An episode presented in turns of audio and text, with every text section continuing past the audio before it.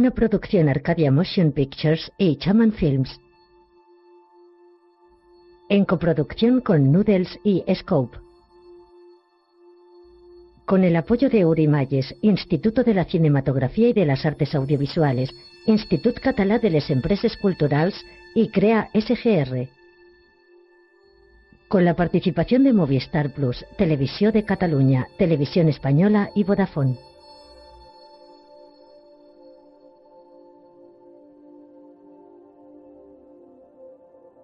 Imagen difusa de personas vestidas de blanco. Proyecto Lázaro. La imagen funde a negro. Capítulo 1. Proyecto Lázaro. En un quirófano varios médicos atienden un parto. Lo estás haciendo muy bien. Sigue respirando. Ya tenemos la cabeza. Sigue respirando. Espera. Vamos allá. Imagina que naces con absoluto conocimiento y conciencia de todo lo que te rodea. Vamos, vamos, vamos. Conciencia de que sales de un cuerpo que no es el tuyo, al que te une un cordón sanguinolento. De que todo tú estás envuelto en sangre. Conciencia del aire seco que entra por primera vez en tus pulmones. Del sonido afilado en tus oídos. De la luz cegadora en tus ojos. Conciencia de que tus huesos son insoportablemente blandos y tu vida tan frágil que podría desvanecerse en cualquier momento. Así es la resurrección. Una enfermera entrega al niño a la madre. Enhorabuena. Gracias. 1982. De día frente a una costa rocosa hay un complejo en torno a un amplio jardín arbolado. En un lateral contiene un estanque.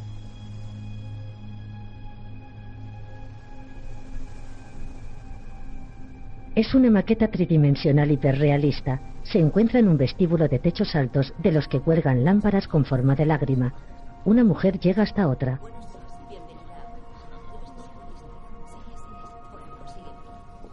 Puedo imaginarme a la enfermera Elizabeth Mansfra. Puedo sentir su emoción el día que conoció al doctor Victor West, el nuevo genio de la medicina regenerativa. 2084. Mira a la luz, por favor. Posa la mano en una pantalla y activa el holograma del Dr. West. Buenos días, señorita Mansfra. Bienvenida a Prodigy, donde el gran sueño de la humanidad se está haciendo realidad. ¿Sabía que nuestro equipo de reputados científicos internacionales ha desarrollado el programa de regeneración más avanzado del mundo? Solo nosotros somos capaces de regenerar hasta un 65% del organismo humano. Prodigy Health Corporation, la única empresa del mundo que puede darte la inmortalidad. Porque la inmortalidad es solo cuestión de tiempo. Ellas llegan ante una puerta. Elizabeth, te recuerdo que debes seguir respetando el contrato de confidencialidad. Nada de lo que hablemos aquí puede salir de este recinto. Entendido. Entran. Víctor. Si tienes alguna duda, Sí, de acuerdo. Elizabeth Mansfra, la enfermera. Elizabeth, el doctor West. Encantada. Es un honor, doctor West. He leído todos sus libros. Él se vuelve. Probará aumentar los niveles de catecolaminas gradualmente. De acuerdo. Ella baja la mirada. Disculpa. Oh, Elizabeth, bienvenida. Gracias. ¿Lista para la visita? Llamaré al doctor Howard. Elizabeth y Víctor. Mis nuevos padres. Aquí es donde trabajamos. Toda esta ala del edificio está dedicada al proyecto. 20.000 metros cuadrados de instalaciones solo para Lázaro. Y casi no cabemos. ¿Cuánto lleváis trabajando en él? Cuatro años. Por fin estamos preparados para la reanimación. Eso es un mapa escaneado de Lázaro con una precisión casi a nivel celular. Lo usamos para estudiar las principales dificultades y para tomar decisiones antes de la gran operación. Por ejemplo, qué partes del cuerpo pueden reanimarse y qué partes deben sustituirse por piezas biónicas y órganos desarrollados en nuestro laboratorio. Ese es el quirófano en el que múltiples cirujanos trabajarán bajo las órdenes de Víctor, asistidos por 120 técnicos desde el exterior. Este es un modelo del robot que hemos diseñado para la operación. Aquí arriba hay unos cables. ¿Cuándo será la intervención? El 25 de julio. Tienes cuatro semanas para familiarizarte con los detalles clínicos y preparar tu estrategia. Después de la operación, Lázaro permanecerá en coma inducido unos dos meses, lo que le dará tiempo para asimilar sus nuevos órganos e implantes. También nos permitirá abordar posibles defectos de la reanimación. Una de tus funciones mientras esté en coma será ayudarle a hacer la transición a su nueva vida. Y después de eso, serás mucho más que su enfermera. Serás su compañera. Por supuesto. Elizabeth observa una hilera de tanques con órganos. Esos son los músculos de Lázaro. Sabía que podía hacerse, pero no deja de ser impresionante verlo. El doctor y ella se miran. Él se aleja y gira. ¿Alguna pregunta, Elizabeth? Ella observa los músculos ejercitándose. ¿Cómo se llama Lázaro? En un jardín un niño rubio juega con dos dinosaurios. En un coche simula conducir y retroceder. En un patio observa una pelotita multicolor y corre botándola. La busca entre una hilera de plantas. ¿Por qué el tiempo transcurre tan despacio cuando somos niños? Mira las nubes. Mark, ¿qué estás haciendo? Él sonríe tumbado en el porche. Se arrastra por el suelo. ¿Por qué el futuro parece una eternidad inabarcable de tan grande? Intenta incorporarse agarrándose a una columna. Está muy cansado. Sus padres le observan sentados. Venga, tú puedes. El pequeño trepa hasta ellos. Ese es el niño. Se echa sobre ellos y se voltea. La madre le acaricia el pelo. ¿Por qué nunca volvemos a sentir nada con tanta intensidad? El niño cierra los ojos agotado y se deja caer sobre sus padres.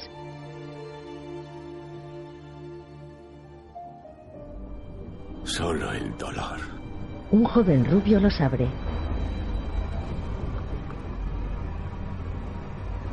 Conduce hacia una zona industrial y detiene el vehículo.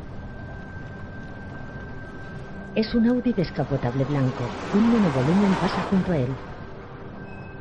El joven mira al vacío, tiene barba y aparenta unos 30 años.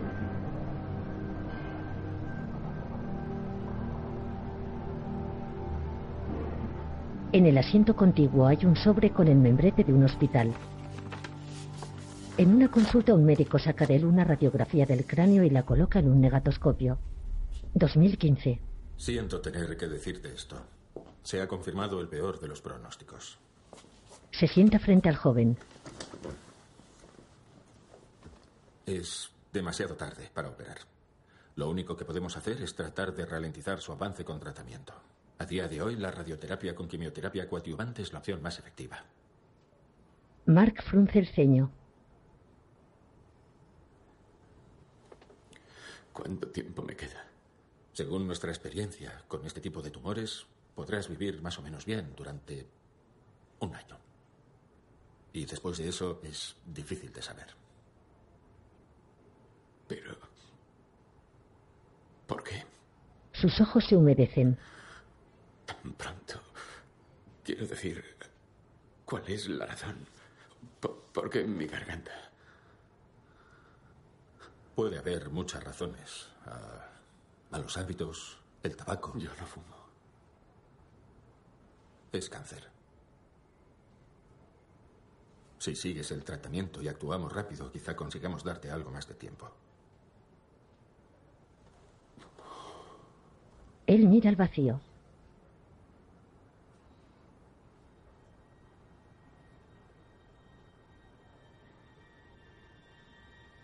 Necesito pensármelo. Claro. Mark y un grupo de niños corren por un camino. Se arremolinan en torno a una lagartija. Tranquila. ¿Dónde la has encontrado?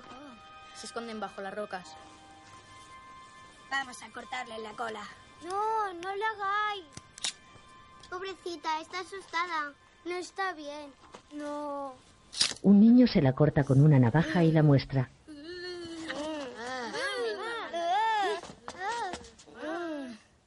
No te asustes. Les vuelve a crecer. Mark la mira asqueado. A esta nunca de volver a crecer. ¿Por qué dices eso? La apedrea. ¿Pero a ti qué te pasa? De noche, Mark está en el Audi. El tiempo vuelve a mí ahora. Un camión pasa a su lado.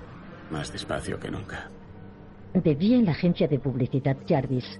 Resulta difícil imaginar la cantidad de cosas que hay que hacer para desmantelar tu vida y prepararlo todo para cuando ya no estés. Empezando por lo más sencillo. Avisar a tus empleados, proveedores y clientes de que alguien ocupará tu puesto a partir de ahora. Pero no se preocupen, que todo seguirá exactamente como hasta ahora. Dar instrucciones sobre cómo terminar los proyectos, vender tus acciones, dejar el negocio en buenas manos. Decidir qué hacer con tus proyectos más personales, con tus sueños, En una cafetería. Contárselo a tus seres queridos, decidir a quién no contárselo, gestionar la preocupación que has despertado, En el porche. contárselo a tu madre, explicarle que te va a sobrevivir, Ella le mira pesadumbrada. En una terraza. hacer testamento, vender tus propiedades, vaciar tu casa de cosas personales, En el jardín juega con un dinosaurio. mirarlas por última vez. Es un triceratops. En casa ojea un libro. Cuando te deshaces de todo lo que has sido, ¿qué queda? Lo deja en una mesa y coge otros de un estante. Lo que deseabas ser. Lo por venir. Tira otros. Lo mejor estaba por venir. Patea una caja. Lo mejor siempre estaba por venir. De noche, una mujer conduce y mira boquiabierta.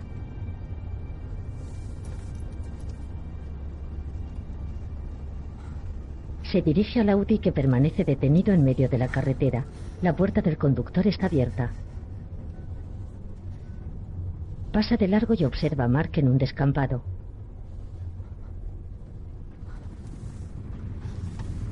Gira y se dirige hacia él. Se detiene y baja del vehículo.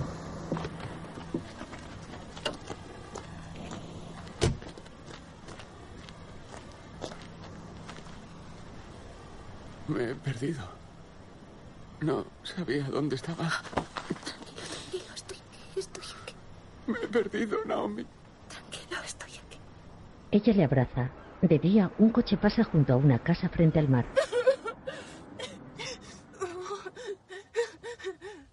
En un coche, Naomi enjuga sus lágrimas y se mira en el retrovisor. El vehículo está aparcado en la entrada de la vivienda. Mark abre la puerta. Los dos se abrazan. Yacen desnudos en una cama. Hoy he visto a Steve. Quiere volver conmigo. ¿Y qué le has dicho? Que estoy enamorada de ti. Que siempre he estado enamorada de ti.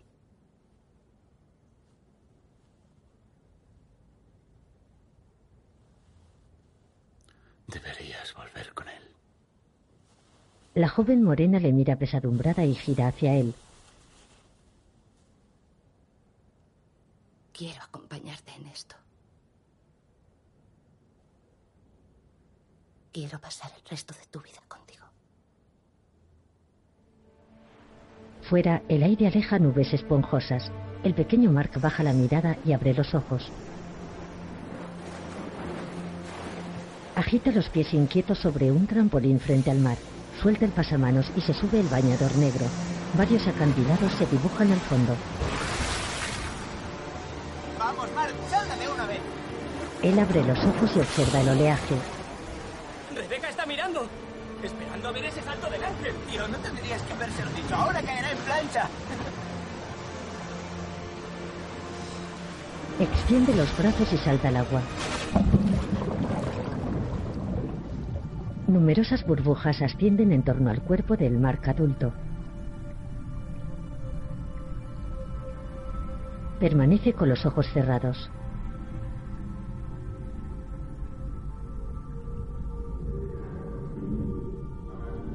Tres personas vestidas de blanco le observan desde una barandilla.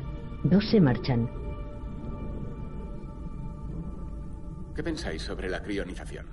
De noche en un porche. Como Walt Disney, ¿no? Walt Disney nunca se crionizó, pero sí. ¿Y en qué consiste? Básicamente, cuando mueres, meten tu cuerpo en una cápsula con eh, nitrógeno líquido, ¿no? Por si algún día la medicina es capaz de curar la enfermedad que tengas o simplemente alargar tu vida. Espera, no estarás pensando en congelarte, ¿verdad? Dejadme que os enseñe algo. Mark se marcha. Los invitados se miran confusos. Naomi se acode a la mesa y mira preocupada. Se levanta y recoge algunos platos. ¿Te echo una mano? Mark vuelve con una tableta. Vale. Este artículo tiene siete años ya. Le extrajeron la matriz al corazón de una rata muerta y le inyectaron células madre. Y al cabo de unos días el corazón empezó a latir. Eso fue solo el principio. Desde entonces han conseguido fabricar órganos humanos sencillos. Hasta han trasplantado algunos de ellos con éxito. Lo que viene es la revolución. En poco tiempo podrán desarrollar órganos específicamente creados para satisfacer las necesidades de cada paciente. Imaginad, podría simplemente reemplazar mi faringe por una nueva y ya. Podría seguir viviendo. ¿Hablas en serio? Sí. Pero para que eso ocurra, primero tendrán que revivirte. No creo que eso sea muy difícil. Ya han reanimado insectos y pequeños animales que habían pasado no sé cuántos años en el hielo. Y los bebés concebidos con esperma y óvulos congelados están vivos cuando nacen, ¿no? ¿Cómo sabes que mantendrán su parte del trato? La gente con la que firmes el contrato no estará ahí entonces para responder. Supongo que tendré que confiar en la humanidad. Naomi está en la cocina. ¿Sabéis? A mí me suena bien.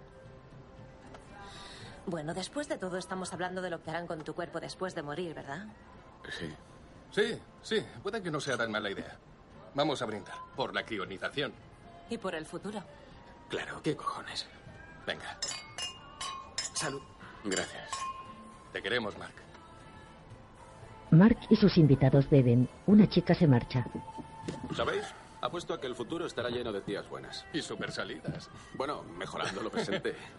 Y los hombres serán sensibles. Ah, vamos. Sí, pero ya seremos unos viejos arrugados. Yo no. Yo me follaré a vuestras nietas. En un quirófano.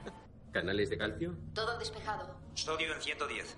Necesitamos que descienda. Invertid la bomba sodio-potasio. Inversión iniciada. ¿Variación de temperatura? Dos decimales. Gracias, Elizabeth. Potasio extracelular aumentando. Vale, tiempo restante en columna vertebral. Cuatro minutos. Brazo 6, cierre confirmado. Confirmado. Brazo 2, te necesito fuera. Oído. Saliendo.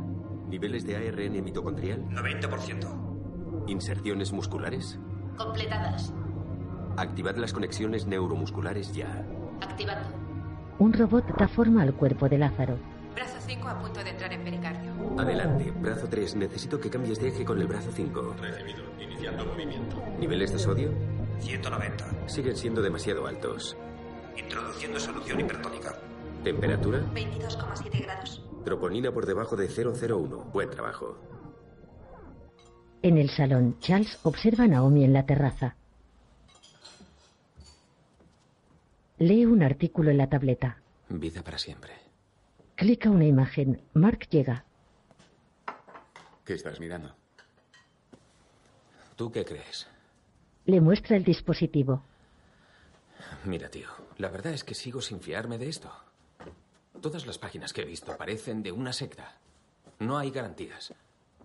¿Sabías que en 1979 encontraron los cuerpos de nueve personas crionizadas en un cementerio aquí en California? Los descongelaron para reducir costes.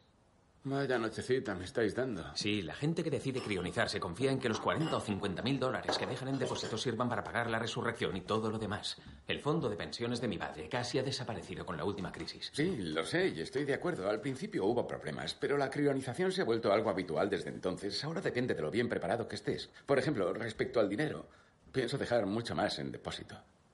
Voy a dejar todo mi dinero. ¿Y qué interés crees que tendrá la gente del futuro en resucitarte a ti o a cualquiera que quiera hacerlo? El mundo estará rebosando de gente y tú serás como un hombre del siglo XIX.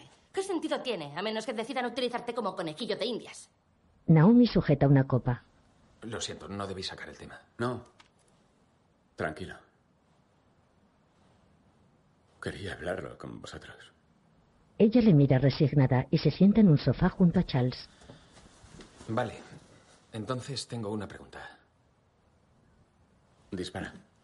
Toma asiento frente a ellos. Bueno, en todas las páginas que he mirado insisten en que hay que crionizar el cadáver lo antes posible una vez declarado legalmente muerto.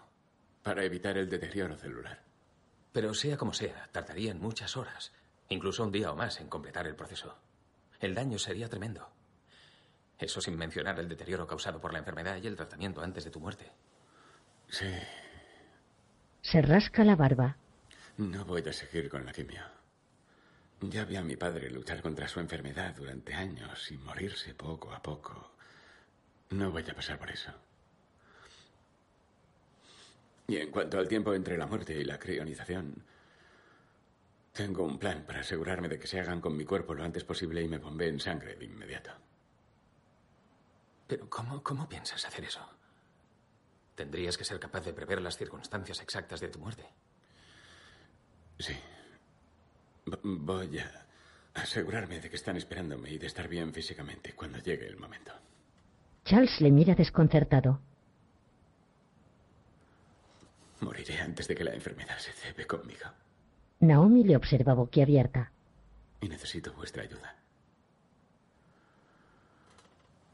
Necesito que haya alguien cerca. Cuando lo haga. Cruza una mirada con Naomi, cuyos ojos se humedecen. Amanece nublado sobre una costa pedregosa. Mark está en el trampolín y viste bañador negro. Mira al horizonte y al frente. Agita sus pies inquieto. Suelta el pasamanos y se sube el bañador.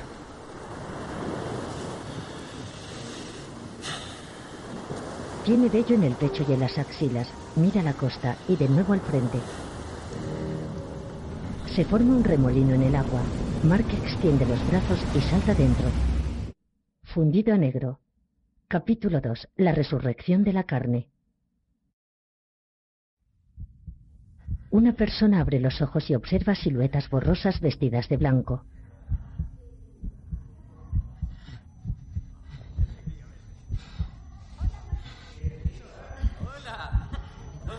Hola, Mark. ¿Qué tal? Hola.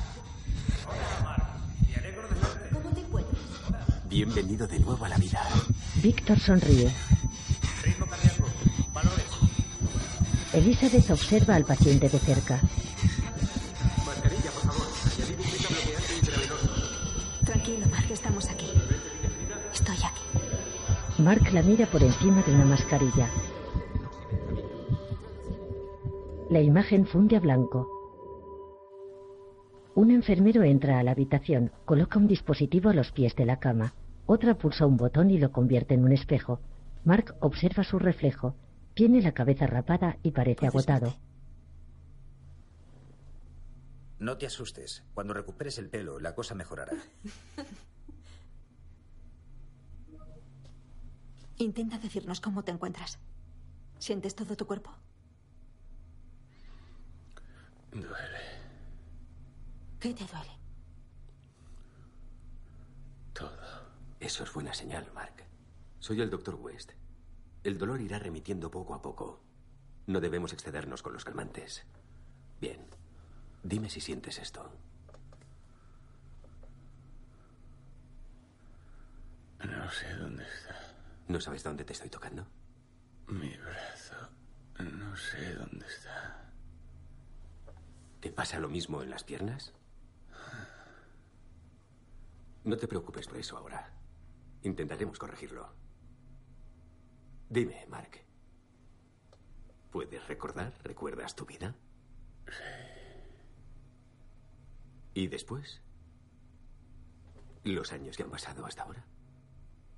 ¿Recuerdas algo del otro lado?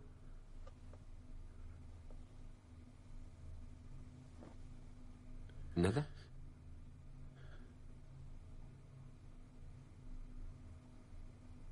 Miedo. Al morir.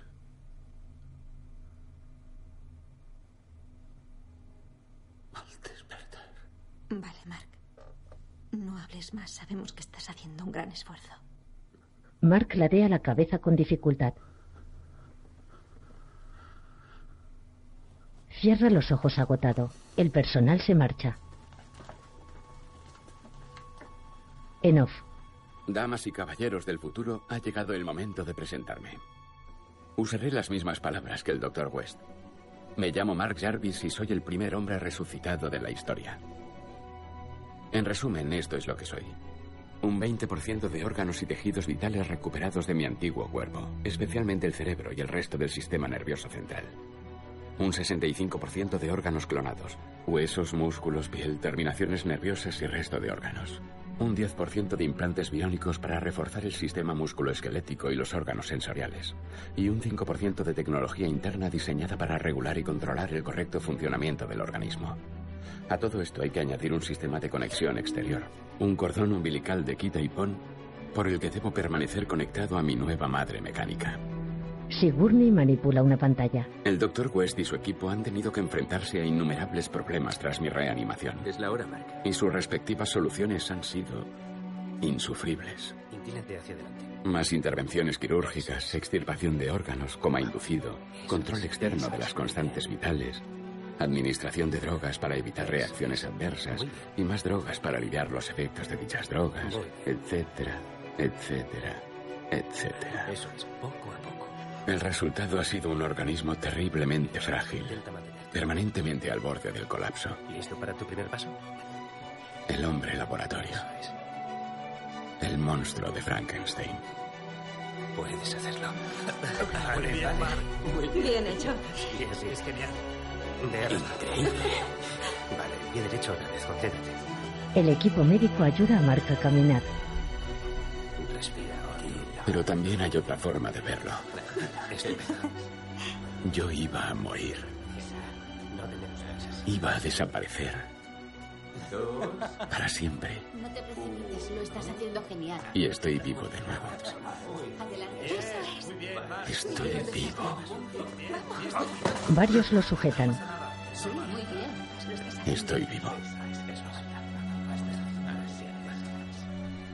Muy bien, pasito, pasito. Lo estás haciendo genial. Mark observa su habitación blanca. Sigourney manipula un panel en el cabecero de una cama ergonómica suspendida en el aire. Cuenta con bañera y lavabo. Al otro lado de la pared se extiende el mar. De noche yace en la cama y Víctor le observa. Elizabeth apaga una iluminación azulada. Acude junto al doctor y arropa al paciente. Ahora dormirás bien, Mark. Descansa. Le besa la frente. Ya puedes descansar. Buenas noches, Mark. Los dos salen.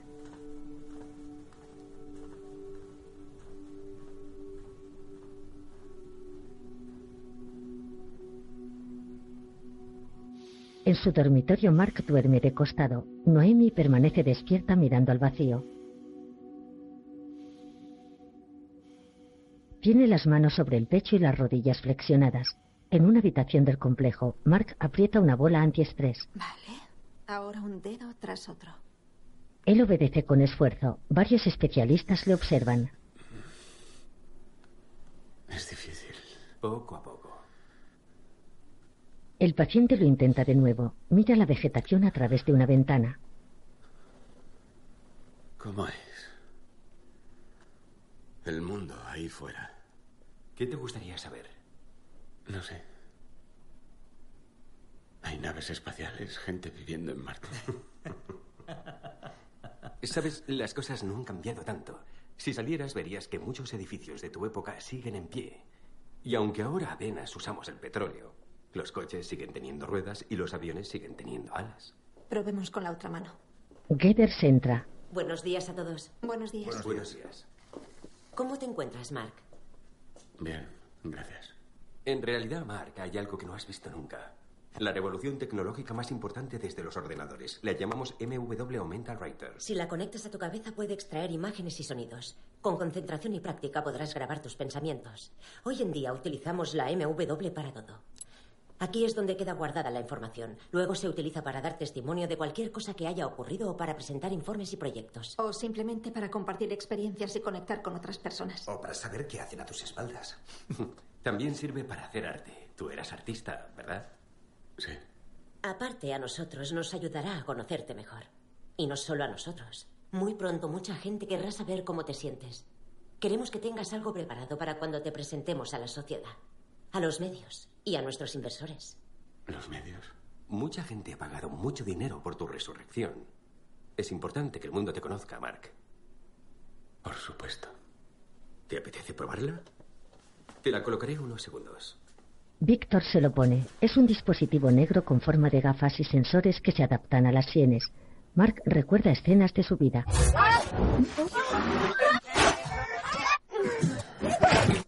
West se lo quita. ¿Estás bien?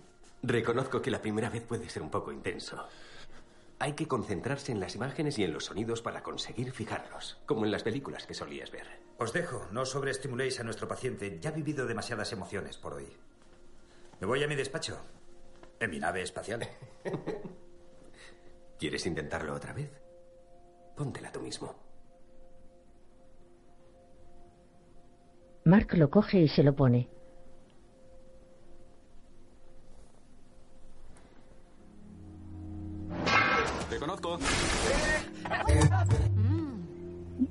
¡Listo! ¿Listos? ¡Mira!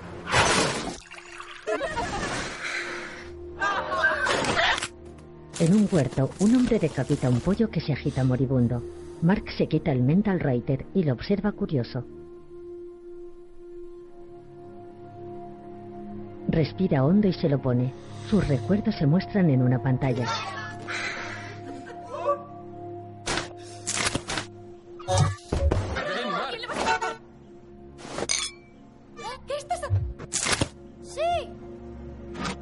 Mark frunce el ceño. El cielo azul está plagado de nubes esponjosas. El pequeño Mark las observa tumbado en el porche y sonríe. Eres mío. ¡Es mío! ¿Por qué? En torno a una piscina, Mark conduce el descapotable. Mira, mira cómo corre. Varios niños juegan al baloncesto. Noemi. ¿Confías en mí? Ups. el pequeño Mark bromea con un amigo. Soy yo todas las cosas que veo y siento. Barco, barquito. Si consigo grabar mis recuerdos, me seguirán perteneciendo. ¡Sí, mola! Eso fue lo primero que pensé al ponerme la mental writer. Ven aquí. Solo espero haberle pillado el truco antes de que veáis esta grabación. Noemi. Ella despierta en una cama. ¡Baja ahora mismo! Sale y entra de casa varias veces. ¿Pero por qué? En lengua de signos. Ante un portátil hace una peineta. Sonríe en la cama. De día, Elizabeth limpia el abdomen de Mark con una esponja. Los dos cruzan una mirada. Ella sonríe.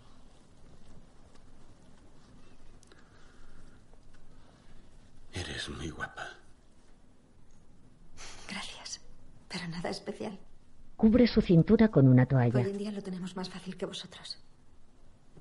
Podemos seleccionar los rasgos de nuestros hijos y la microcirugía hace el resto. Frota el pecho del paciente. No me extraña que la gente fuese tan fea hace un siglo. Gracias. ¿Y qué hay de tus dientes? ¿Qué les pasa a mis dientes? ¿Es intencionado? Por supuesto que sí. ¿Por qué? ¿No te gustan? No, no. Me gustan. Su sonrisa muestra unos dientes imperfectos. ¿Qué edad tienes? 46. ¿46? Ella lava las piernas de Mark. ¿Y tienes novio?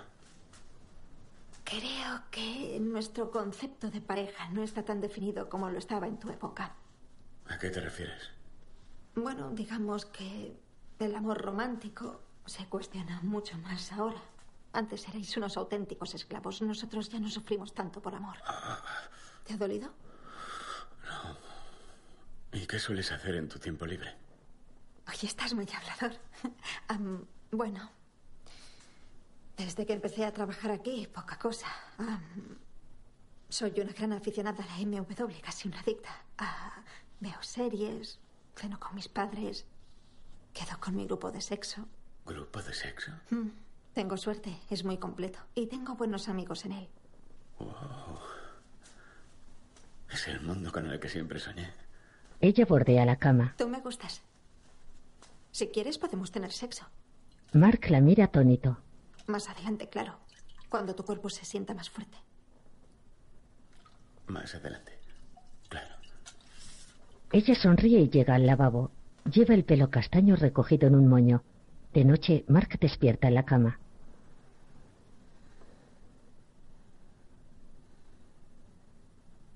Se desarropa y desconecta el cordón de alimentación. Se incorpora y se sienta en el borde de la cama con dificultad.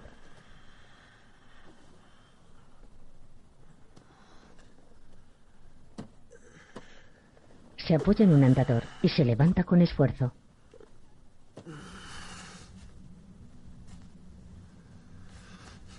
Empuja el dispositivo con ruedas y se acerca torpemente al lavabo.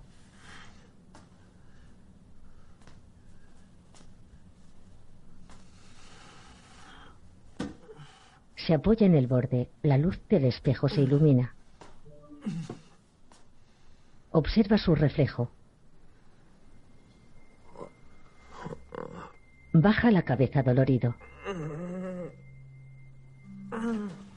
Se toca la coronilla. Mira su reflejo que ahora es un anciano y retrocede horrorizado.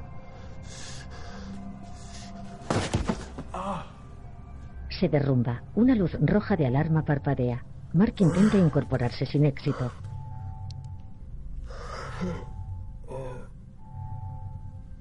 La alarma parpadea en el panel del cabecero. De niño, Mark se zambulle en el agua y nada. Vida. ¿Qué podemos esperar de ella? Un cuerpo. Un cuerpo que funciona. Que se tensa y se relaja de forma natural. Que se mueve. Está tumbado en la playa. Un corazón que vibra. Elástico y fuerte. Listo para sentir. Observa el cielo y un acantilado rocoso. Eh, eh, Mark. Rebeca viene hacia aquí. Un amigo se levanta a su lado. La chica llega junto a Mark, que se incorpora. Hola, Mark. ¿Quieres ir al baile de fin de curso conmigo? Él asiente. ¡Eh! ¿Y nosotros qué? Sí, no olvides invitarnos a la boda. Ella le deja una margarita y se marcha. Mark la coge. ¡Toma otra flor, Mark! Le tiran un alga a la cara y él escupe. Mark se arrastra en la habitación. Vida. ¿Qué esperamos de ella? Desde luego no esta fragilidad. Esta existencia a medio gas. Mira el panel. Seguro que no esperamos un historial clínico lleno de afecciones y pequeñas imperfecciones. Propensión a la trombosis, adormecimiento de las extremidades, movimientos involuntarios, pérdida de equilibrio, descamación de la piel, irritación de tejidos conjuntivos, insuficiencia respiratoria, insuficiencia cardíaca, Coge el cordón. incontinencia, impotencia. Lo acopla en su vientre. Uno no espera tantas limitaciones tan pronto. No espera este cansancio invencible que acaba cubriéndolo todo de niebla, Elizabeth llega. que amenaza con Mark, quédate conmigo. que apagar cualquier luz, Todo va a salir bien. cualquier sonido. Vale, Mark, a ver si lo he entendido. Eh, si esta es tu exhibición, ¿eso te convierte en un exhibicionista? Porque no quiero que nos metamos en un lío. Mark conduce el descapotable. A la policía no suelen gustarle los desnudos. Sí, sí, yo quiero ver gente desnuda y quiero champán, ¿vale? Eso es lo que quiere ver todo el mundo. Y si el deterioro, la fatiga y la desesperación acaban llegando, uno espera al menos conservar sus recuerdos. ¡Eh, chicos! Ahí está. ¿Lo veis? Genial. Ah, ahí está. Dios mío, ¿qué pasa? Ahí lo tenéis. Mark Jarvis, Art and Graphic. Bajan ante un museo de arte contemporáneo. Señor Jarvis. ¿Qué ocurre si además tus recuerdos comienzan a borrarse? ¡Claro! ¡Wow! Ha quedado perfecta. ¿Qué será de mí ahora que mis recuerdos se desvanecen? Dos chicas besan en la mejilla a Mark. La imagen se difumina. En una consulta, Los circuitos neuronales están funcionando mejor incluso de lo que esperábamos, pero está ocurriendo algo en ciertas células en esta zona de aquí. Aún no sabemos por qué, pero se están deteriorando. Es lo que ha causado la apoplejía y provoca pérdida de memoria. Corregir el problema es muy difícil, Mark. No esperamos mayores consecuencias, pero respecto a tu memoria me temo que no podemos hacer nada. No pretendo restarle importancia, pero hoy en día la pérdida de memoria no se considera un problema grave. La MW nos permite recuperar recuerdos con un 100% de precisión. De hecho, millones de personas en todo el mundo llevan vidas completamente normales sin ser capaces de recordar nada. Mark mira angustiado. ¿Podemos hablar un momento a solas? El doctor Serra, Sigourney y Elizabeth les dejan solos. La enfermera escucha con disimulo. Dime, Mark, ¿qué puedo hacer por ti? Nada. Solo quería charlar contigo. Y darte las gracias por todo lo que has hecho por mí. No tienes nada que agradecerme. ¿Tu familia? Miran una fotografía. Mis hijos y eh, mi expareja. Me gustaría saber qué piensas sobre mi evolución como paciente. Me pregunto qué va a pasar a partir de ahora. Si conseguiré moverme por mí mismo. Si las complicaciones desaparecerán. Si volveré a ser normal. Me temo que nunca llegarás a ser completamente autónomo. Esa máquina te mantiene con vida. Cuida de ti. Pero serás capaz de desconectarte durante periodos de tiempo más largos. Nunca te moverás con la velocidad y precisión de un adolescente, ni puedo prometerte que no vayan a surgir nuevas complicaciones. Pero con suerte, no serán más graves que las que pueden experimentar los pacientes crónicos o los ancianos. Los ancianos. Elizabeth escucha. Mark, entiendo tu miedo, pero tengo que pedirte que seas fuerte y que no te dejes llevar por él. Y no olvides que estamos aquí para apoyarte, que no estás solo. ¿No te das cuenta de lo que hemos conseguido? Es un paso gigante en la historia de la medicina. Tú eres ese paso gigante, Mark.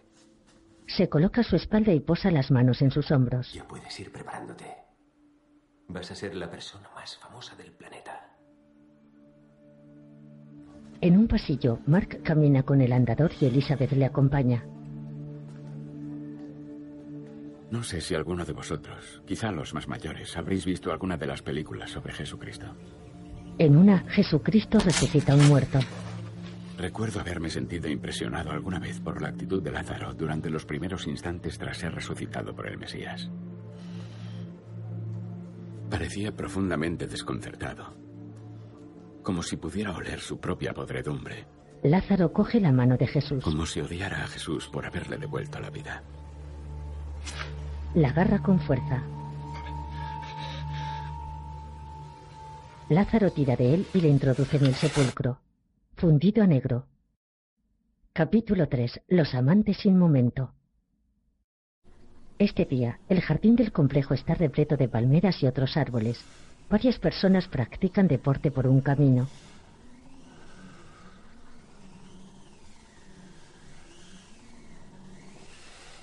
En su habitación, Mark pedalea en una bicicleta estática. Tiene pelo corto, moreno y viste ropa gris. Elizabeth llega y le acaricia la espalda.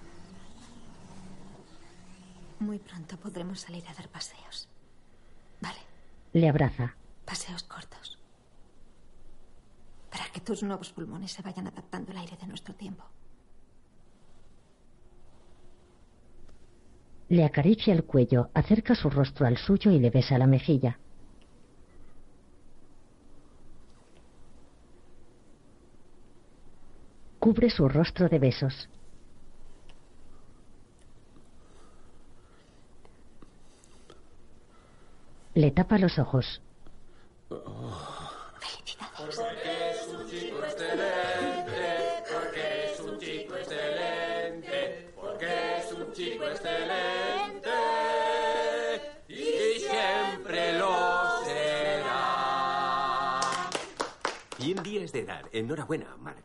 ¿Ya puedo tomar azúcar? No te hagas ilusiones, es una tarta especial.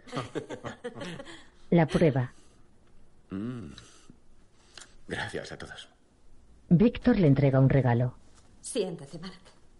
Él lo hace sobre la cama. Lo desenvuelve. Es una caja de latón y una llave. ¿La recuerdas? Sí. La abre con la llave. Todos aguardan expectantes.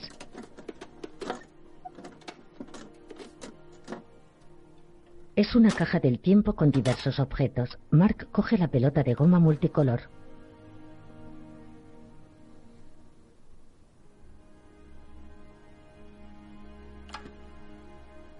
Saca un disco duro portátil plateado.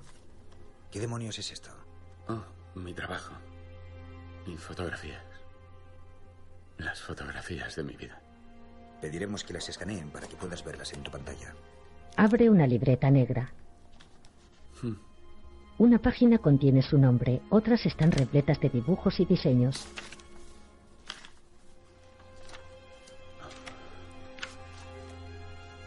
Elizabeth sonríe. Mark extrae la margarita seca y la voltea absorto. La devuelve dentro y cierra la libreta con una goma. Repara en un sobre marrón y lo saca. Tiene su nombre escrito. Mark y Elizabeth miran a Víctor. Voltea el sobre y lo abre. Saca una carta y la desdobla. La firma Naomi con fecha 18 de febrero de 2033. Dejadme que os cuente la historia de unos amantes que nunca consiguieron sincronizarse. Los amantes sin momento. Se conocen en la universidad. Son los más guapos, los más guays. Un montón de hormonas con patas. Cruzan una mirada en cafetería. La maquinaria se ha puesto en marcha. El curso de sus vidas jamás volverá a ser el mismo. Practican sexo. Pero ella no está en el momento más apropiado porque tiene novio y no quiere, o quizá no sabe cómo dejarlo. Mark llora en su cama. Aún así, a espaldas de su novio, tontea con él durante varios años En la calle, hasta darse cuenta de que está enamorada de él. Y solo de él. en una discoteca, Pero ahora no es el momento adecuado para él. Se cansó de esperarla y además por fin ha vencido su timidez juvenil. en casa, Está en la flor de la vida y ahora no para de ligar y de follar todo el rato. ella llora. Ella sufre durante varios años mientras continúan viéndose como amigos y amantes ocasionales. Mientras, él va desencantándose poco a poco de su vida crápula hasta darse cuenta de que lo que desea es estar con ella y solo con ella. Se abrazan en un puerto. Pero ahora tampoco es el momento, porque ella se ha cansado de su dependencia emocional de la gente y ha descubierto su libertad y el placer de la promiscuidad. Naomi besa a un chico. Vuelve a sentirse joven y no para de ligar y de follar todo el rato. La joven visita a Mark en el trabajo. Él sufre durante varios años mientras continúan viéndose como amigos y amantes ocasionales. Y quizás sea la costumbre. Pero lo cierto es que se ven más y más. Y a él se le empieza a caer el pelo y a ella se le activa su reloj biológico.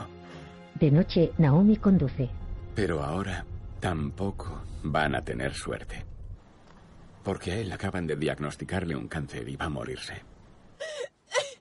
Ella le confiesa su amor y le dice que romperá con su actual novio y que se cogerá una excedencia en el trabajo Bailan. porque quiere que este último año de su vida, su último año juntos, por fin sea su momento como amantes. Pero tampoco podrá ser esta vez, Para eso tendría que hacerlo. porque él ha decidido crionizar su cuerpo y necesita suicidarse antes de que la enfermedad destruya su organismo. En el dormitorio, Mark duerme. Naomi está a su lado y mira pensativa. De día, su imagen borrosa se vuelve nítida. Coge unas llaves y sale de casa. Mark la observa abatido. Ella camina hacia un coche. En el complejo. Querido Mark, he escrito esta carta una y mil veces. He intentado contarte que ha sido de tus seres queridos durante todos estos años, pero me parece injusto tratar de resumir sus vidas en unas líneas. ¿Quieres que te la lea yo? Elizabeth se acerca sonriente con las manos detrás de la espalda. Mark está tumbado en la cama. Ella se sienta en el borde. Él le entrega la carta. De todas, formas, no te escribo para hablarte de ellos, sino porque estoy a punto de morirme. La noticia me ha llegado a los 50, y aunque pienso exprimir el poco tiempo que aún me queda, yo también he decidido criogenarme. Los dos cruzan una mirada. ¿Por qué? Te echo de menos. Es la explicación más sencilla que puedo darte. Nunca he querido a nadie como te quise a ti. Quiero volver a verte y darte la mano. Y si pueden devolvernos la vida, seguro que podrán conseguir que vuelva a ser joven y guapa, ¿verdad? Seré solo un poquito más sabia. Crucemos los dedos. Hasta pronto, Naomi. Elizabeth sonríe complaciente, le devuelve la carta. Mark la acerca a su pecho y esboza una sonrisa. Recuerda un día de playa con Naomi. Nunca. Eso ya lo veremos. ¡Nunca! La persigue por la arena. ¡Naomi! ¡Nunca! La alcanza. ¡Vamos! ¡Pero! ¡Oh, Dios! ¡Dios mío! ¡Dios mío! ¡Al agua no! ¡Para! ¡Para! Venga. ¡No, para! ¡No, al agua no! Naomi se hunde en aguas oscuras. Las burbujas suben a la superficie.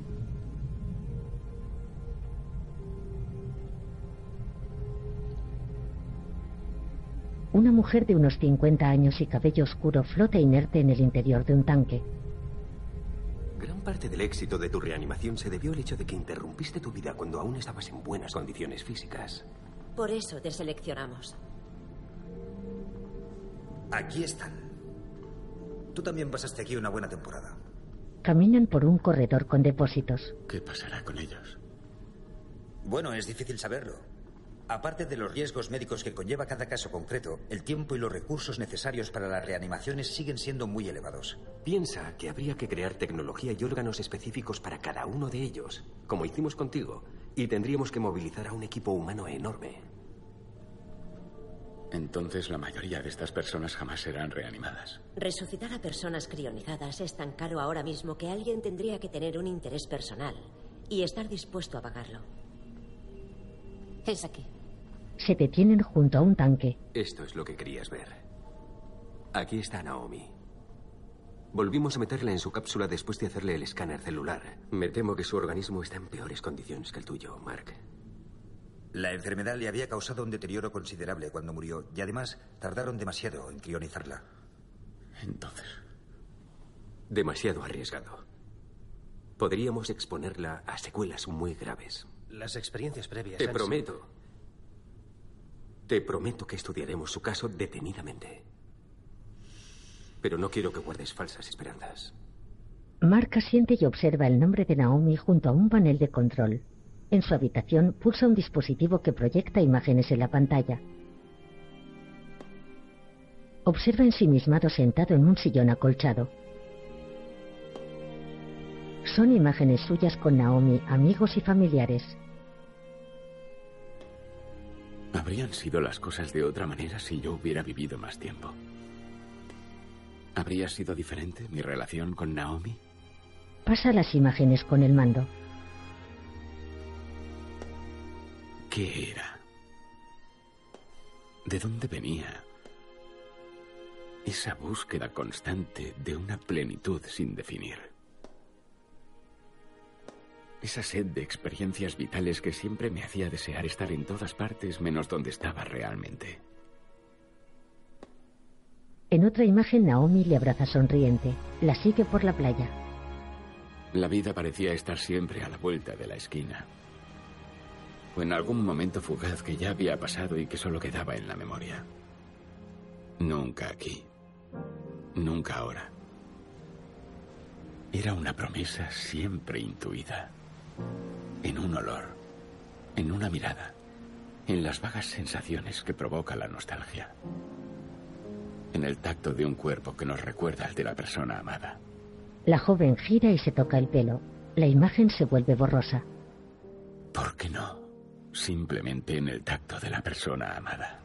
En casa, Naomi sube molesta una escalera y sigue a Mark hasta el dormitorio. ¿Qué vas a hacer en el siglo XXII? ¿Montar una pequeña agencia de publicidad retro? Supongamos que al final consiguen resucitarte. ¿Qué vas a hacer dentro de tantos años? Envejeciendo. Tú solo morirás de pena.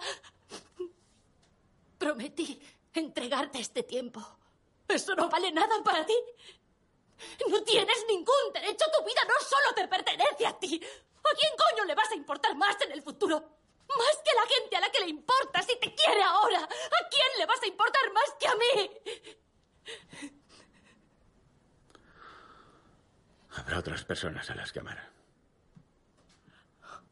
Otras personas se preocuparán por mí. ¡Serás! ¡Eres un auténtico capullo! ¡Te odio! ¡Eres un capullo! Mark cae de espalda sobre la cama. Se incorpora débil. Naomi apoya la cabeza en las rodillas de él. Mira pensativa.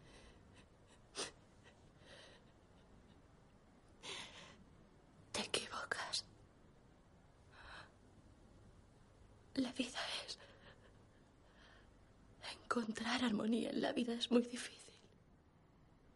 Es demasiado frágil. ¿Crees que serás capaz de encontrarla fuera de tu lugar y de tu tiempo?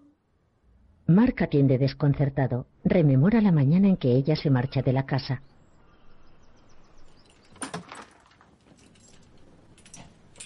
Naomi abre la puerta y camina hacia el coche. La imagen se vuelve borrosa. En la habitación, Mark y Elizabeth están ante el espejo. ¿Estás seguro de esto? Él asiente. La enfermera coge una maquinilla de corte y le rapa la cabeza.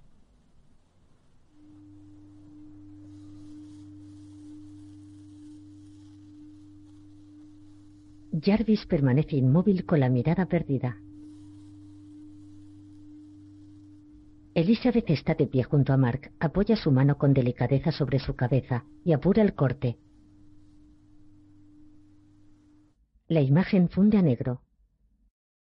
Capítulo 4. Perduraremos. Sobre varias repisas hay fármacos relajantes, antidepresivos, sedantes y antipsicóticos. Elizabeth desliza la puerta de la estantería y gira con unos medicamentos. Toma asiento. ¿Son todas para mí? Mark, ¿qué haces aquí? ¿Estás bien? Hay tantas que sería fácil cometer un error. Otros quizá, yo no. Ven a sentarte. El hombre obedece. Se sienta frente a una mesa de laboratorio. La enfermera comprueba su corazón. Mira un dispositivo con forma de muñequera. Elizabeth, ¿sabes algo sobre las experiencias previas a mi reanimación? ¿Experiencias? Sí, me pregunto cuántos ensayos son necesarios. ¿Cuántas dudas hay que resolver antes de resucitar a alguien? Debe de ser un proceso muy largo. ¿Te refieres a otras personas antes que tú? Exacto. No lo sé. Nunca lo he pensado. Todo el mundo aquí ha firmado un contrato de confidencialidad. Asiente desconfiado. ¿Piensas en Naomi? Algún día serán capaces de superar las dificultades y podréis volver a estar juntos otra vez como antes. Es solo cuestión de tiempo. Vale. Mark sonríe. Ella apoya una mano en su hombro. Voy a terminar mi paseo. Espera, te No, acompaño. no, en serio. No es necesario. Se marcha. La enfermera abre la puerta. ¿De verdad estarás bien? Sí. Gracias, Elizabeth. La observa desde la entrada y se aleja. Elizabeth gira. Mark se ejercita en una máquina de musculación. Una barra con muelles escapa de sus manos. Observa sus manos. Permanece cabizbajo apoyado en la barandilla de una escalera. Desciende varios peldaños de espaldas. Las cámaras de seguridad captan a Mark en un laboratorio. Permanece apoyado en una pared. Su ansiedad no está desapareciendo. Parece más desconectado y vuelve a mostrar comportamientos de las primeras semanas. ¿Cuán precisos dirías que son estos recuerdos? 80% los grabé de forma casi inmediata. Está claro que no hemos conseguido frenar el proceso de despersonalización.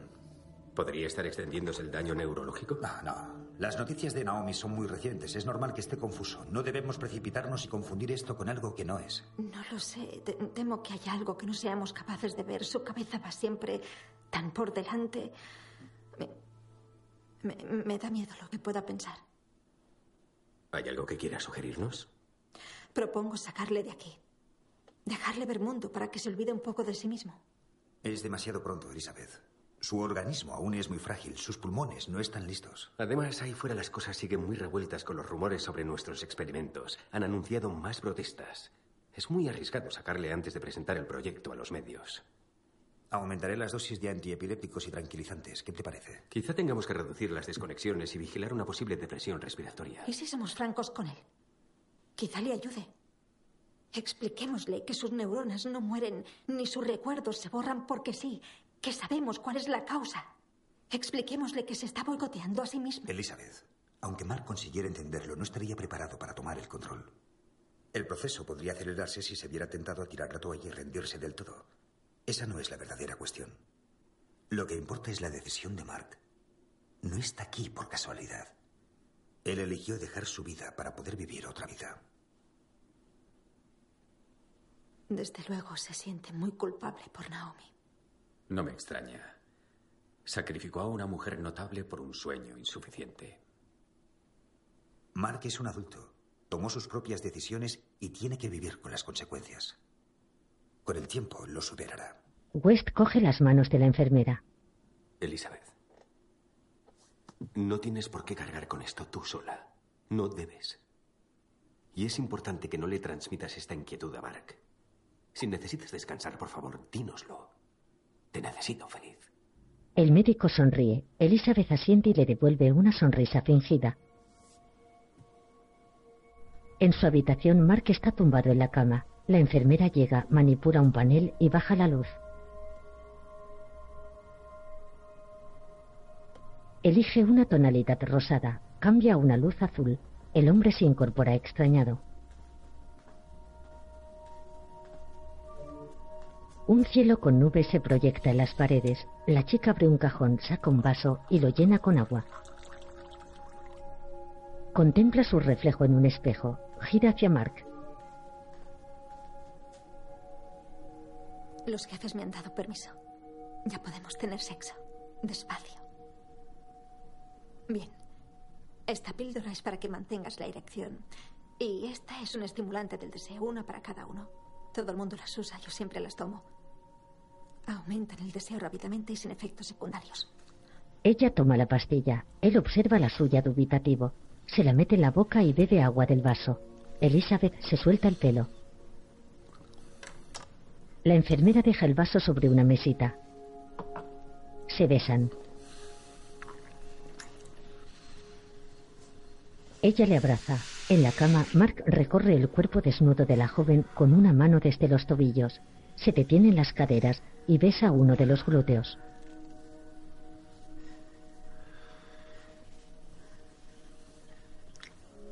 Reanuda las caricias y la besa en la espalda. Roza su rostro contra la pálida piel de la mujer. Ella le abraza. Se besan en los labios. La pareja retoza sobre la cama. Se observa el mar a través de una pared. Sus rostros se encuentran. Mark dirige confuso la mirada hasta sus genitales. ¿Estás bien? Lo siento. Perdona. Elizabeth le abraza. Él se acurruca contra su pecho. Antes de morir, pensaba que no hay nada después de la muerte. Ahora lo sé. Un vigilante custodia las llaves de acceso. ¿Por qué anhelamos tan desesperadamente una vida más allá? ¿Qué es lo que queremos? Vale, voy. Quizá la recompensa a nuestras penurias. El empleado se marcha. O el castigo de nuestros pecados. Mark roba la llave del despacho de West. No. Lo que de verdad esperamos encontrar es lo que ya conocemos. Entra en la sala a oscuras.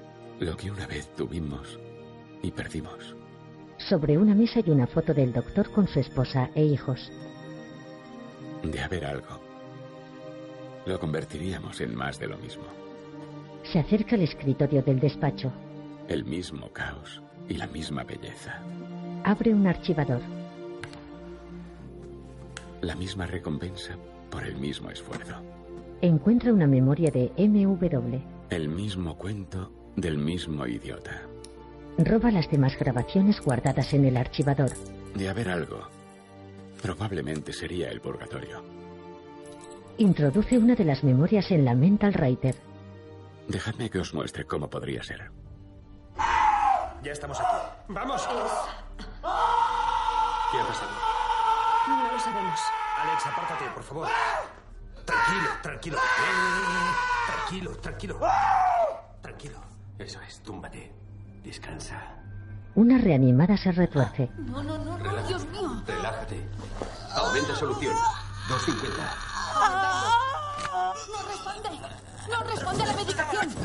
¿Qué pasa? ¿Va bien? Hace un segundo. Sujetadle, sujetadle. Está totalmente fuera de control.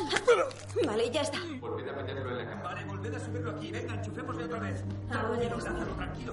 Sigue sin responder. No consigo que responda. Tranquilo. Todo irá bien. Otro yace moribundo. ¿Quieres algo, Lázaro?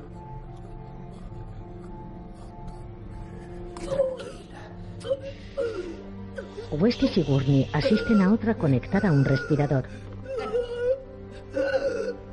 Estamos contigo. ¡Sacármelo! ¡Oh, Dios mío, no! Un paciente se golpea contra la pared y cae al suelo ensangrentado. Otro reanimado se extrae el cordón. ¡Oh, Dios mío, Lázaro! ¿Qué has hecho? ¿Qué has hecho? Una mujer da sus primeros pasos. Muy bien. Continúa. Puedes hacerlo. Concéntrate. Pie derecho. Adelante. Puedes hacerlo. Estupendo. Mira desorientada. Serra evalúa los ojos de una cabeza humana. Vale, sigue mi dedo. El sujeto responde a las indicaciones. Dime si puedes oírme. La base está conectada a unos cables. Por favor, sigue mi dedo. De noche, los asistentes a un evento al aire libre aplauden entusiasmados. Los invitados están concentrados en mesas iluminadas con una llama. West presenta el acto. Gracias. Gracias. Sí, esta noche, sin duda alguna, pasará la historia. Y todos ustedes con ella. Porque lo hemos logrado. Ha sido un camino repleto de prejuicios, barreras legales, dudas y sacrificios. Pero hemos llegado. Hemos logrado cumplir un sueño perseguido por la humanidad desde hace tiempo en su lucha contra la enfermedad y el tiempo. Y no lo habríamos conseguido sin ustedes, nuestros inversores, accionistas, aliados, colaboradores. Es más, sin ustedes no habríamos ni empezado a soñar. Por eso esta noche es una noche de celebración para todos nosotros. ¿Cómo estás? Los calmantes ya deberían haberte hecho A efecto. partir de hoy, Prodigy se posicionará como líder en nuestro campo. Y ustedes serán compensados por su generosidad y audacia. Sino sobre todo por lo que nuestros avances significan para la humanidad. Porque prevaleceremos. Es la hora. Por favor. Por eso quiero que sean ustedes los primeros en verle, en hablar con él, en tocarle y en sentirle. Créanme, es digno de admiración. Sin su valor, su determinación y su paciencia ante los numerosos contratiempos, el milagro no habría sido posible. Música. La imagen del cirujano se proyecta en una gran pantalla. Asciende una escalinata y se detiene. Eleva los brazos teatral. Lázaro, levántate y anda. Un cubículo se ilumina. Mark está dentro. Damas y caballeros, después de casi un siglo fallecido, Mark Jarvis, el primer humano resucitado de la historia. El rostro del resucitado aparece en la pantalla.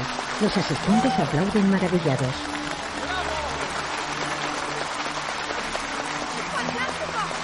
West coge a Mark de la mano y le ayuda a bajar. Los invitados se ponen en pie.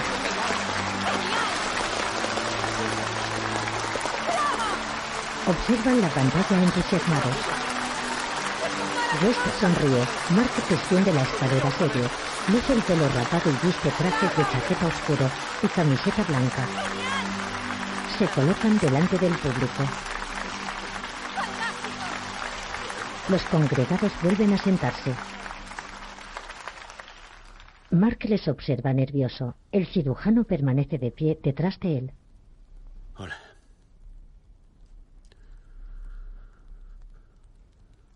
Estoy muy contento de estar vivo. Su rostro refleja tristeza. Por favor, discúlpenle. Parece que vuelva a estar congelado. Elizabeth llega con un vestido negro. Será mejor que te sientes, Mark. Lo necesitarás cuando escuches lo que voy a decir. La enfermera le ayuda a retirarse. Verán, en su vida pasada, Mark tuvo un gran amor. Un amor truncado por la enfermedad y la muerte. Se llamaba Naomi. Y Naomi, tras echar de menos a Mark durante el resto de su vida, decidió que también iba a crionizarse. Por supuesto, aquí en Prodigy, no podemos permitir que su historia quede inacabada. Así que vamos a hacerlo. Naomi Keller será la segunda persona resucitada de la historia. Aplaude triunfal. Elizabeth apoya las manos en los hombros de Mark, que gira sorprendido. La joven observa a West, que aplaude sonriente. No se preocupen, no les pediremos que saquen sus carteras. Ustedes mismos nos las entregarán encantados. Porque el futuro de la medicina está en nuestras manos. Porque la inmortalidad es solo cuestión de tiempo. El cirujano mira al público arrogante.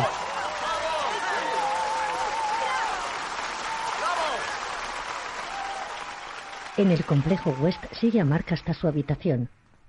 Mark. ¿Por qué te has ido sin decir nada? Queríamos compartir tu gran noche contigo. Me pregunto quién es realmente el monstruo. Si yo por lo que soy o tú por lo que has hecho. ¿Quién ha hablado de monstruos, Mark? Yo lo hago. Supongo que has visto las grabaciones. Podrías haber cerrado el archivador para que no me enterase. Baja la mirada pensativo. Escucha. No hay ni un solo día, no hay un solo momento que no me acuerde de esas personas. Recibo todos sus nombres cada mañana. Al principio me torturaba tanto cada resurrección fallida que estaba a punto de abandonar el proyecto. Preparé mi dimisión una y otra vez. Pero al mismo tiempo cada intento fallido nos acercaba un poco más a nuestro objetivo. Cada vez tenía más y más sentido volver a intentarlo. ¿Pensabas que tu reanimación sería el resultado de un milagro? El sufrimiento de esas personas se convirtió en un auténtico infierno para mí. Perdí el sueño, Mark. Perdí a mi familia cuando se enteraron de lo que hacía. Pero ese era el riesgo que debía correr para llegar hasta donde hemos llegado. Para devolverte la vida, Mark. ¿Aún no te has dado cuenta de lo importante que es esto? Jarvis le da la espalda. No puedo impedirte que hables sobre lo que viste en las grabaciones. No lo haré. Pero la situación de Prodigy es muy delicada ahora mismo y si hablas de ello, el proyecto Lázaro se irá a pique. Así están las cosas, Mark. Las reanimaciones fallidas son mi responsabilidad y tengo que vivir con ello. Pero tú tienes otra responsabilidad como parte principal del proyecto. Tú decides si la humanidad tendrá la oportunidad de beneficiarse de él o no. Ellos no formaban parte de la humanidad. Le mira furioso. Tal vez para vosotros no, tal vez fueran humanidad pasada de moda o humanos de segunda clase, ¿sabes? No te creo. No me creo que de verdad te importara su dolor. ¿Te importa? ¿De verdad te importa mi dolor? Claro que me importa. He hecho todo lo posible por tratarte y aliviar tu dolor. No puedo darte una vida mejor de la que ya te he dado. Mark aparta la mirada.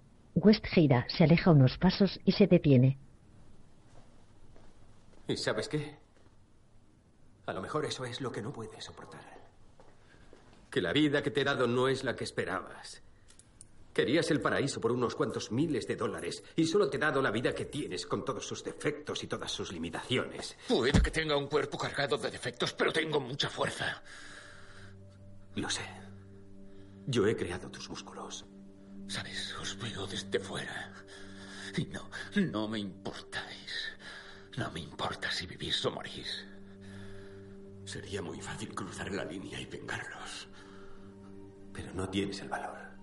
Acorrala al cirujano, le sujeta por la chaqueta. Yo he cruzado la línea y el proyecto Lázaro es lo único que me queda. Si tú la cruzas, no te quedará nada. Mark le observa resignado y le suelta. Jarvis se aleja. West le mira molesto y recompone el cuello de su chaqueta.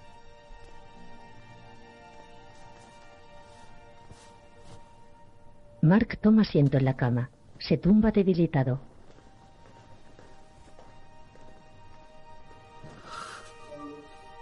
El médico le mira de soslayo. Llena un vaso con agua. Gira con él hacia la cama. Apaga las luces y deja el vaso sobre una mesita contigua.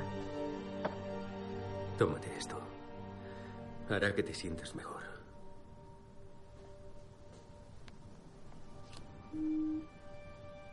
Lo siento, Mark. Siento ser la persona menos indicada para aliviar tu soledad. Se marcha. Mark permanece inmóvil en la penumbra de la habitación. Fundido a negro. Capítulo 5. Prohibidos los regalos. En casa Mark celebra una fiesta. Recibe a varios amigos.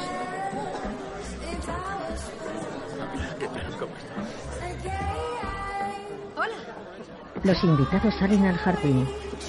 Si es muy joven para ti. ¡Eh, Jeffrey! ¡Eh! ¡Eh! Mark está con unos amigos.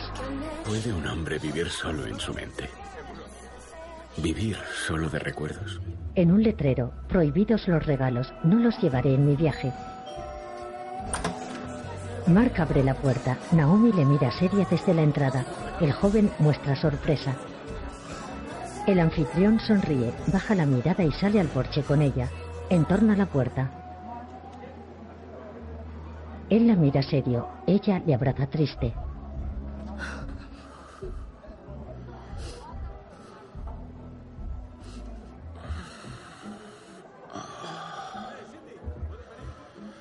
¿Cómo te echado de menos?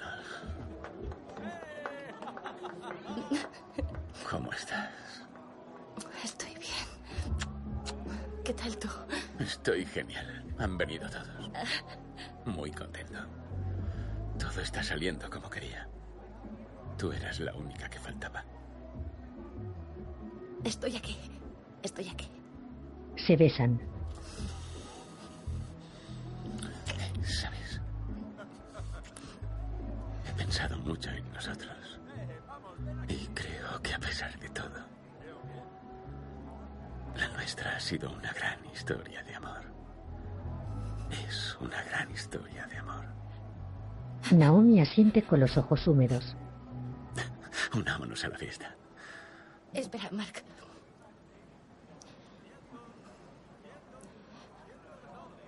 Lo haré. Es... Quiero estar contigo cuando ocurra. La observa sorprendido. Gira hacia la puerta, regresa con ella y la abraza con fuerza.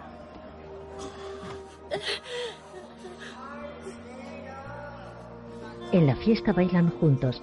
Naomi tiene los ojos cerrados y apoya una mano sobre el hombro de Mark.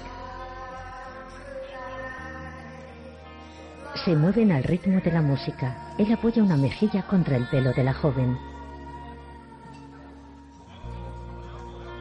Gracias, Naomi. Bailan animados.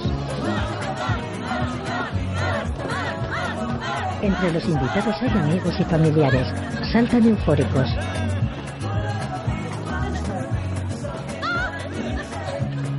Mark y Naomi imitan a los protagonistas de Pulp Fiction. Jeffrey se acerca a la pareja. No me robes a mí. No me lo robes, es mío. El anfitrión baja la escalera con una caja llena de objetos personales. Regala una chaqueta a uno de los invitados. Reparte sus pertenencias entre familiares y amigos. Baila detrás de Naomi. Se miran sonrientes. Mark bebe de su vaso. Un hombre con barba se emociona al recibir su regalo. Otro abraza al anfitrión.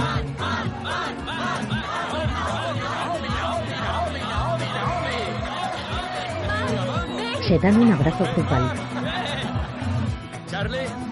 Mark descuelga un cuadro de la pared. Su hermano Charles se acerca y lo acepta triste. Se abrazan. Los asistentes bailan y se divierten. Mark sonríe ebrio. La imagen se vuelve borrosa. Él y Naomi se besan. Sus siluetas se desdibujan.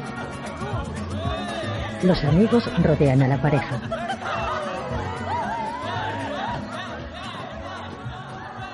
Yo vivir en el pasado, repasándolo una y otra vez en la Mental Writer, completándolo, puliéndolo, inventándolo, hasta que alcance la perfección. Mark y Naomi están sentados al pie de la escalera. Él asiente y sonríe triste.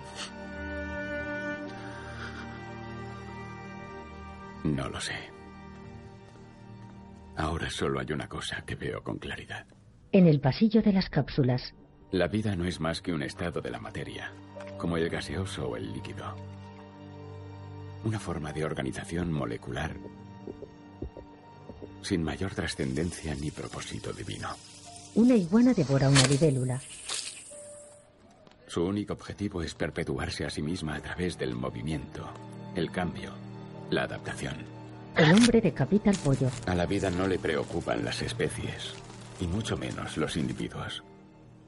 Nosotros solo somos los trozos de barro que utiliza como vehículo. Es la vida lo que da miedo, no la muerte. Que esté siempre al borde de la extinción. El niño apedrea a la lagartija. Que exista donde no debería. Mark camina hacia el depósito de Naomi. Apoya su rostro contra el metal de la cápsula de crionización. ¿Y el alma? Os preguntaréis. ¿Qué pasa con el alma? El alma quizás sea lo que pierde el filete al ser congelado y vuelto a descongelar. Elizabeth entra en la habitación de Mark. Observa preocupada la cama vacía y se marcha. Corre por un pasillo del complejo. Sujeta el elegante vestido con ambas manos. Avanza en la oscuridad hasta el sótano. Camina con los brazos cruzados. Encuentra a Mark sentado en el suelo junto a una de las cápsulas. Hola, Elizabeth. Hola, Mark. ¿Cómo estás? Bien. Estoy bien. Él la mira con una rodilla flexionada. Ella se sienta a su lado. Que volver a tu habitación y conectarte. Ha sido una noche larga. ¿Tú estás bien? Claro. Lo de Naomi es una gran noticia. Con ella aquí te sentirás mejor, ya lo verás. Menos solo. ¿Y qué hay de ti? No te sentirás sola. ¿No te has sentido más sola esta noche? Yo os tendré a los dos. Estoy deseando conocer a Naomi y seguro que nos llevaremos genial. Ya ha habido suficientes conejillos de indias, ¿no crees? Mark, reanimarán si no están seguros de poder hacerlo? No quiero ni imaginarme a Naomi sintiéndose atrapada en un cuerpo que no es el suyo, en una vida que no es la suya. Ahora es tu miedo el que habla. El miedo otra vez. ¿eh? ¿Sabes? Hay algo que no te he contado sobre mi vida pasada. Nunca te he hablado del día que morí. Naomi estaba conmigo. Había elegido el día y todo estaba listo. Nos habíamos despedido. Y en el último momento, justo cuando me iba a tomar el veneno que haría que mi corazón dejase de latir, me di cuenta de que los últimos meses habían sido los mejores de mi vida. Exprimiendo cada gota de cada momento como no lo había hecho nunca antes. La felicidad y el dolor, todo formaba parte de lo mismo. Y dudé en ese momento. Pensé en alargarlo, en vivir la vida al máximo mientras la enfermedad me lo permitiese. Pero no. Porque la felicidad que había sentido solo era posible porque había decidido quitarme la vida. El suicidio era mi forma de luchar contra la arbitrariedad del cáncer, la única forma de evitar la agonía y la incertidumbre sobre cuándo llegaría por fin la muerte. Y la crionización me daba esperanzas, me daba la, la fe que no tenía para morir en paz. La verdad es que nunca me creí del todo que fueran a reanimarme. Pero hacer lo que hice me, proporcionó un plan que seguir le, le dio un cierto orden a las cosas. Me devolvió el control sobre mi vida. Por fin había aceptado la idea de morir. Me di cuenta de que eso era lo que importaba, que las cosas estaban bien como estaban. Así que me tomé el veneno.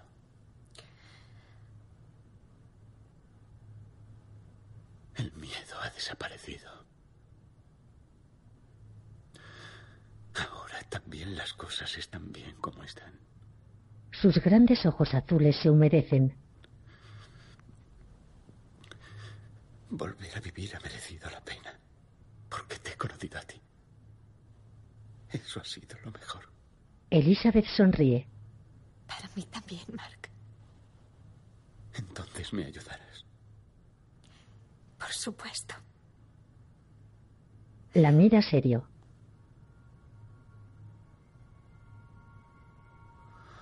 Ella le observa desconcertada, tuerce el gesto y se levanta entre lágrimas.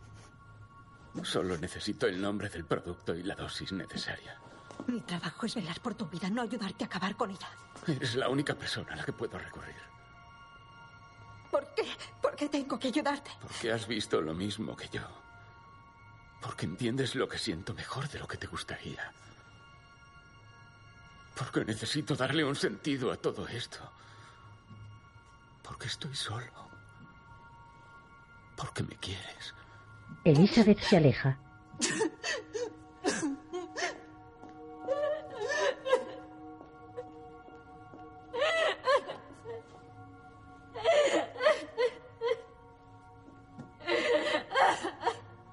Apoya una mano en una de las cápsulas y se arrodilla en el suelo. El plan es sencillo. Durante los próximos días seguiré el consejo de mis médicos y grabaré los recuerdos que me quedan. Pero para vosotros, no para mí. Yo reviviré mis recuerdos por última vez. Mark tiene puesta la mental writer. Esperaré al fin de semana.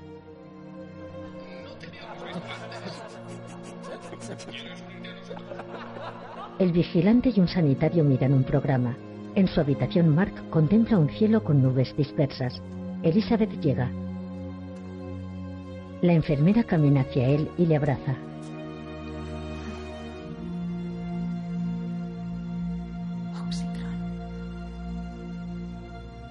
Se aparta y le mira los ojos. Ella llora, él acerca sus labios. Se funden en un beso.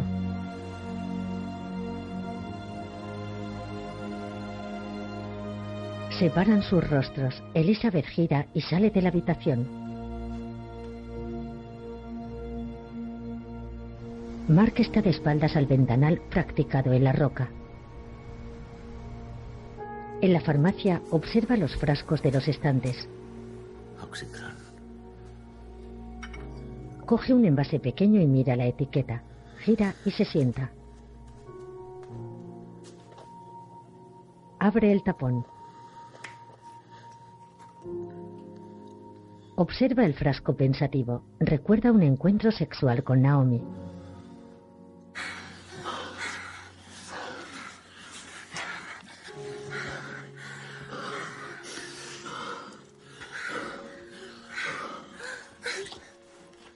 Mark acaricia con una mano el cuerpo desnudo de Naomi. Sube por una pierna hasta la cadera. Dibuja la curva de su cintura y continúa hasta el hombro de la mujer.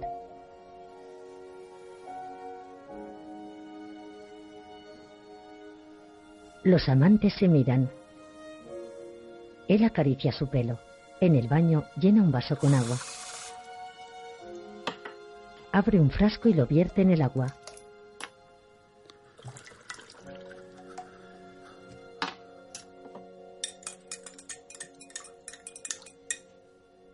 Saca la cucharilla del interior. Sujeta el vaso con mano temblorosa. Levanta la mirada. Naomi le observa desde la puerta. En el dormitorio, Mark y ella están sentados en la cama. La abraza por detrás. El vaso está sobre la mesita de noche. Mira pensativo. Coge el vaso con el fármaco y bebe.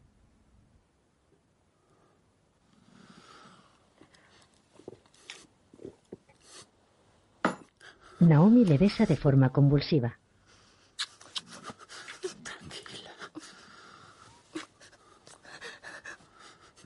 Mark está tumbado con los ojos entornados. Ella le mira. Recuerda. Dos llamadas. Sí. Primero al laboratorio criónico y luego a emergencias. Y luego. Masaje. Masaje cardíaco. Suave. Sí. No me despiertes otra vez.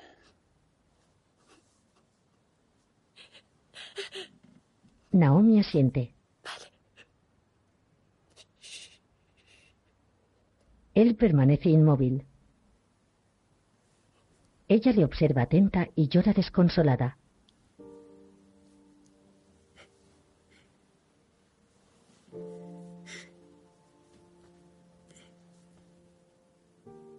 Naomi cubre el rostro de Mark con una mano y cierra sus ojos.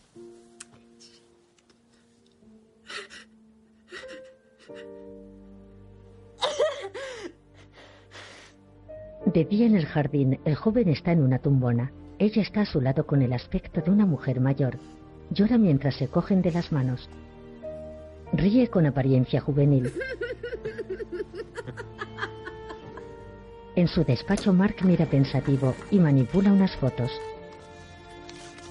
Se dirige a sus empleados. Lo conseguimos. En casa ayuda a Naomi a desnudarse, la coge en brazos y se tumban en la cama.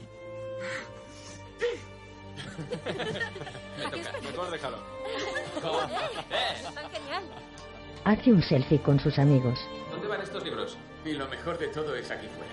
Unas pistas. ¡Ay, Dios! ¿Qué? Mark y Naomi contemplan el mar desde la terraza. En una calle, él llama a una puerta. Mark y Charles huyen. Y lo sabes. Y luego... Naomi le enseña lengua de signos. En un acantilado, Os reto a que saltéis hoy. otro muchacho observa el fuerte oleaje. No.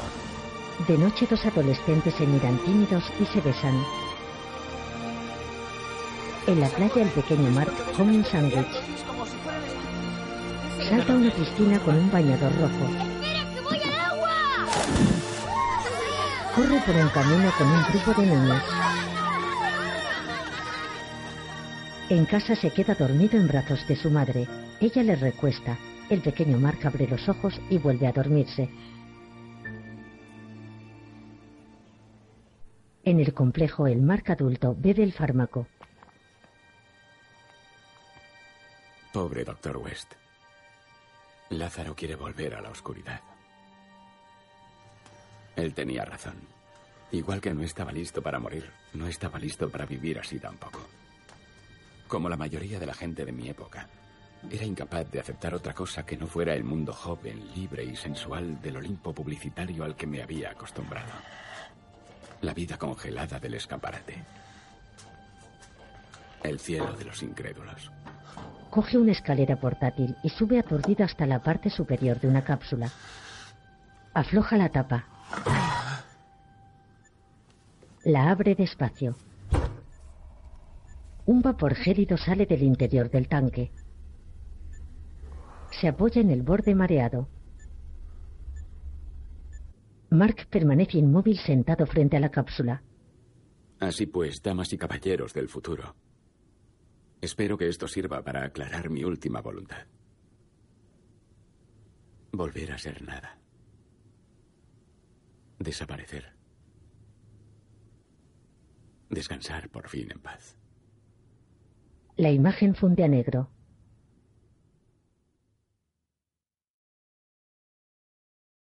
Aunque tengo una sospecha. Es posible que no lleguéis a ver esta grabación.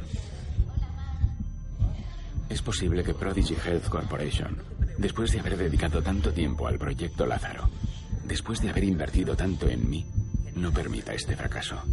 Te encontramos a tiempo y conseguimos recuperar tu organismo. Eres un joven muy afortunado. Por favor, perdónanos. Qué insolentes hemos sido. Debimos ser más comprensivos. Pero confía en mí. No permitiremos que te desanimes. Recuperarás las ganas de vivir. El rostro de West se vuelve borroso. Le colocan una mascarilla. Elizabeth lo mira sonriente.